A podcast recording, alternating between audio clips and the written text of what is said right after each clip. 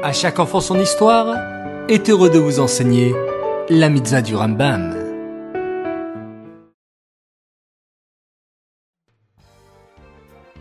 Bonjour les enfants, Bokertov, content de vous retrouver, j'espère que vous êtes en pleine forme. Baou Hashem. Aujourd'hui, nous avons une mitzvah du Rambam, la mitzvah positive numéro 194.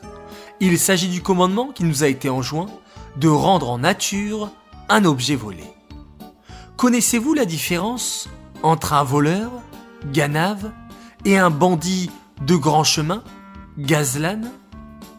Eh bien, un voleur est quelqu'un qui va voler en cachette, c'est-à-dire la nuit, lorsque personne ne le voit par exemple. Un bandit de rue, un gazlan, est un voleur qui vole devant tout le monde car il n'a pas peur.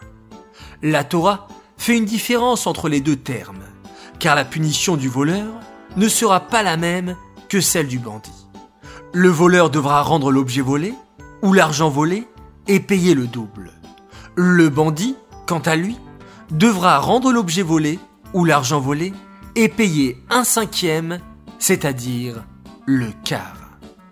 Ces mitzvot du Rambam sont dédiés pour la Refoua la guérison complète et rapide de Aaron David Alevi, Ben Menucha Odel Esther. Et pour la Refoua de Sterna Bateshka.